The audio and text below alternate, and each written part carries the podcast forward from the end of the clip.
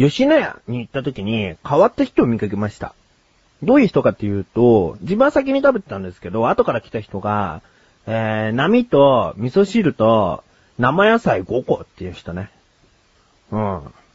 で、持ち帰りかなと思ったんだよね、最初ね。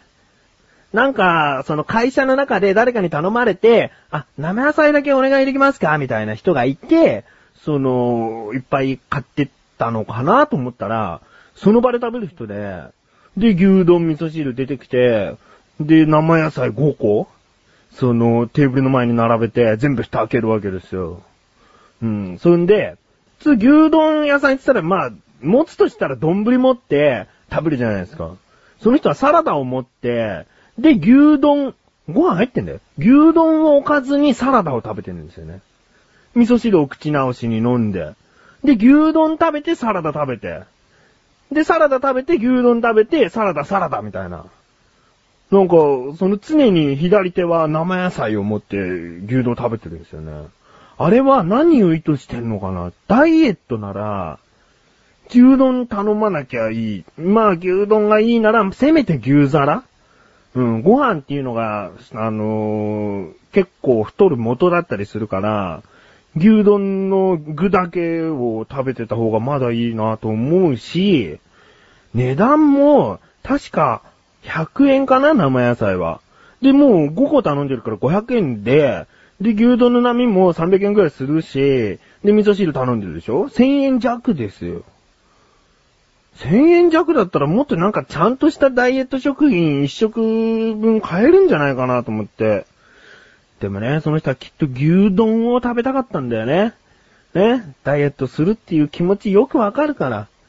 その牛丼がどうしても食べたいけど、どうにか自分はダイエットしているということでごまかしが効かないものかっつって、牛丼よりも野菜を多く取ってる。という安心感で自分はまだダイエット続けてるっていう意識を保っていたような気がするね。うん、まあそれから単に野菜不足の人かもしれないけど、野菜不足の人ってさ、うーん、吉野家とかにある生野菜じゃ、あんまり栄養は摂取できないと思うんだよね。なんだったら、1本100円の野菜ジュースとか飲んでた方が、栄養分は取れてると思う。うーん。いや、もちろん、あの、本物の生野菜を食べてた方が、ジュースを毎日飲んでるよりはいいかもしれないけど、その極端に取るシステムを取り入れてるなら、ジュースの方が効率はいいんじゃないかな。うーん。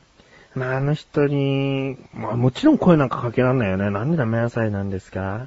なんで主食生野菜なんですか？は無理だよね。うん。でもね、そのね、もう一つ変わった食べ方だったの。ドレッシングかけてないの。むしろドレッシングいらないですって言って、もらってないんだよね。うん。だから本当に味のない生野菜と牛丼をカツに食べてた。ねえ。そのね、食べてる、食べてる1割はむせてたよ。あの人。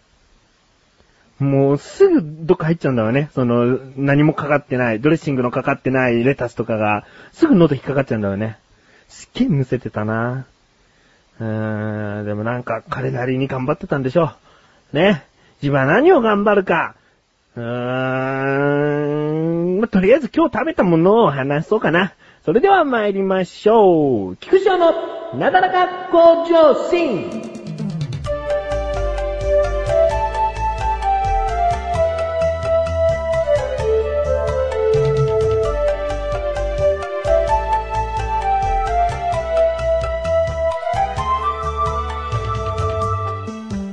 今日ね、ちょっとね、人生初めてだね、これを食べたのは。テレビとか見てて、すごいね、そそってたの。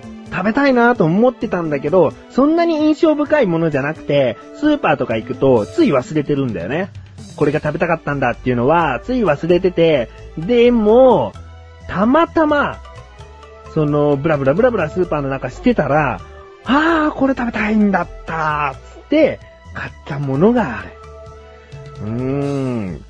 クスクスって知ってますかねクスクス。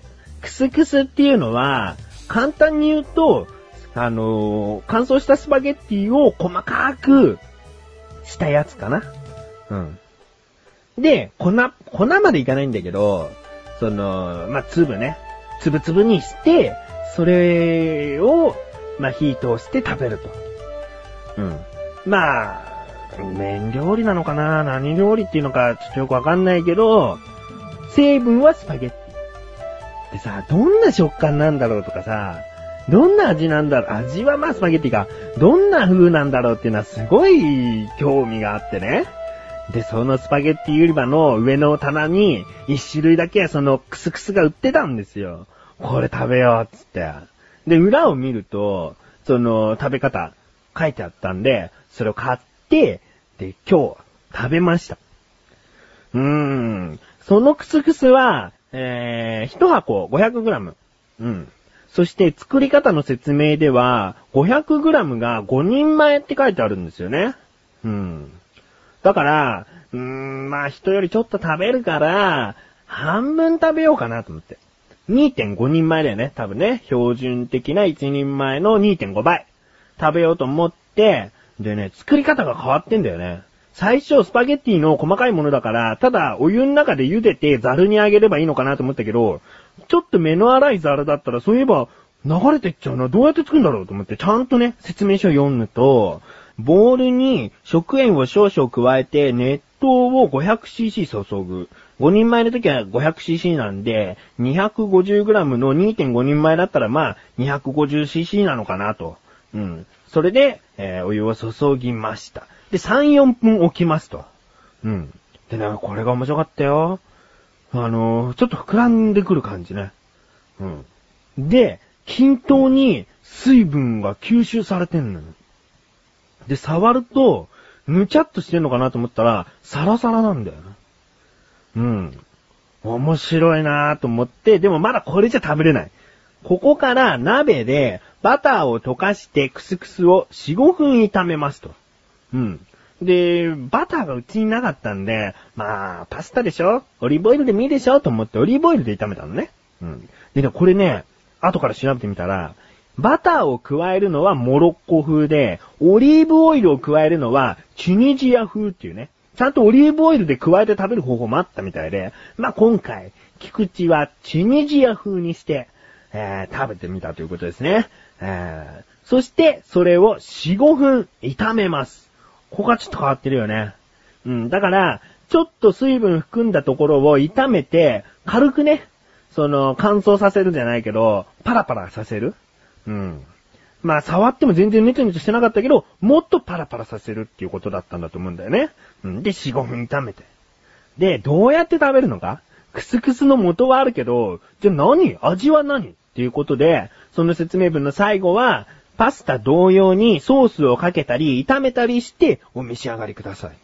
だ自分はね、アサリのコンソメスープみたいな、あのースープスパゲッティの、えーソースの素を買ってきて、で、それをかけて食べたの。そのね、食感、舌触り、初めてすぎるね。あのちょっとちょっとちょっと前によく噛むっていうことをやっていた影響もあって、あの、無意識のうちによく噛むようにはなったんですね。うん。まあ、50回も噛まないけど、自分の中ではちゃんと噛むようになって、で、クスクスって、噛め、噛めないんじゃないけど、噛んでても意味がないような気がする、すごく。だから、口に入れたら、飲んじゃう。まあ、噛むけどね、飲んじゃっても大丈夫なぐらいサラサラしてんだよね。そして、で、自分は2.5人前っつったじゃないですか。だけど、最初にお皿に襲った時には、炊いた白米で言うと、その、ちょっと多いかなっていうぐらいのカレーライスのご飯の量。ちょっとカレー多めに食べたいなと思った時のご飯の量ぐらいをお皿に乗っけたら、それがだいたいあの 250g の半分だったんですね。だからまた半分は別の味で食べようと思ってたんだけど、その一杯がすごい腹を膨らますね。うん。そのご飯っていうのは結局空気がすごいあの間に入ってるから、山盛りにしても中身は結構空気が入ってるかもしれないけど、クスクスっていうのは粒が小さいから、その、ご飯感覚で継ぐと、結構量がある。うん。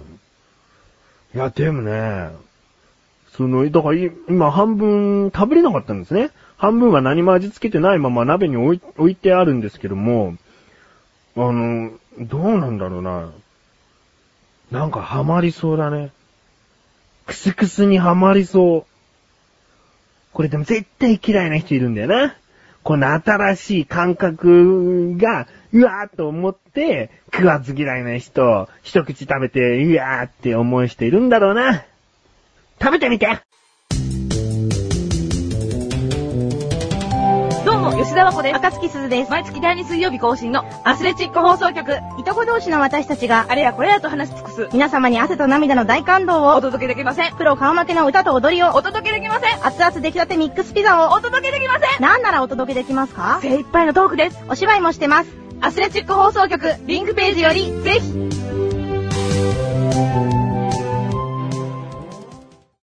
自力80%このコーナーでは日常にある様々な疑問や質問に対して自分で調べ自分で解決していくコーナーでもあり、リスナーの方からのご相談やお悩み解決していくというコーナーです。今回の疑問は、マカロニはどこの国の特産物なの？ですね。調べてきました、ここからが答え。最初にマカロニを作ったのは中国の料理人だった。中国。このマカロニを食したのがマルコ・ポーロだった。彼はイタリアにマカロニを持ち帰り、ローマ法王のボニファティウ8世に献上した。試食した法王はその素晴らしい味にマカロニ、イタリア語でお素晴らしいという意味ですね。えーそして絶賛したと。うん13世紀にイタリアに入ったマカロニはそれからイタリアを代表する食べ物となったと。元は中国。ね。中国ではマカロニを何て呼んでたかっていうことが気になりますよね。そこは調べていません。うん。こういった感じで、日常にある様々な疑問や質問の方をお待ちしております。投稿方面よりなだらかご助身を選択して、どしどしとご投稿ください。以上、自力80%でした。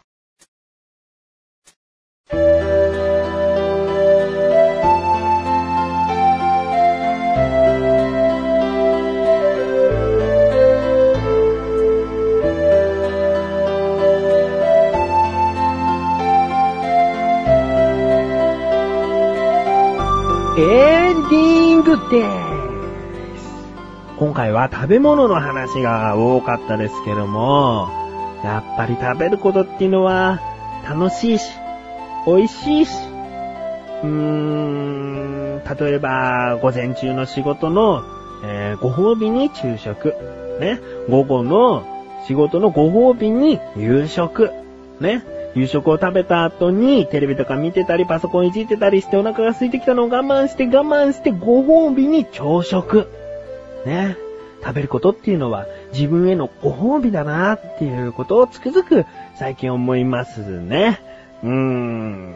えーお知らせでーす。このなだらか向上心が更新されたと同時にアスレチック放送局というリンクページから行けるサイトがあるんですけれども、こちらのクッチレサラジオという番組で菊池はまだまだ喋っております。毎月1回更新で喋っております。はい相方にはマッシュルという男と喋っております。今回はね、何を喋っているかな？でもね、なだらか向上心ってのは一人喋りだけど、フチレサラジオっていうのは二人喋りだから、またね、全然違うんだよね。喋り方とか、そのなんか雰囲気とか、全然違うから、ちょっと聞いてみていただけたら嬉しいな。うん。そして、横断歩道のオクラも最近ちょこちょこちょこちょこ更新しています。えー、どういう話かというと、お菓子。メンバーそれぞれおすすめのお菓子を持ち寄ってトークをしている第1回は菊池のおすすめのお菓子。うん、なだらかでは一回も出てきたことないよ。そのお菓子、ぜひ見て、聞いて、食べてみてください。というわけで、なだらかご上心は毎週水曜日更新です。それではまた次回、お相手は菊池一生でした。メガネたまーにでもあるよ。お疲れ様です。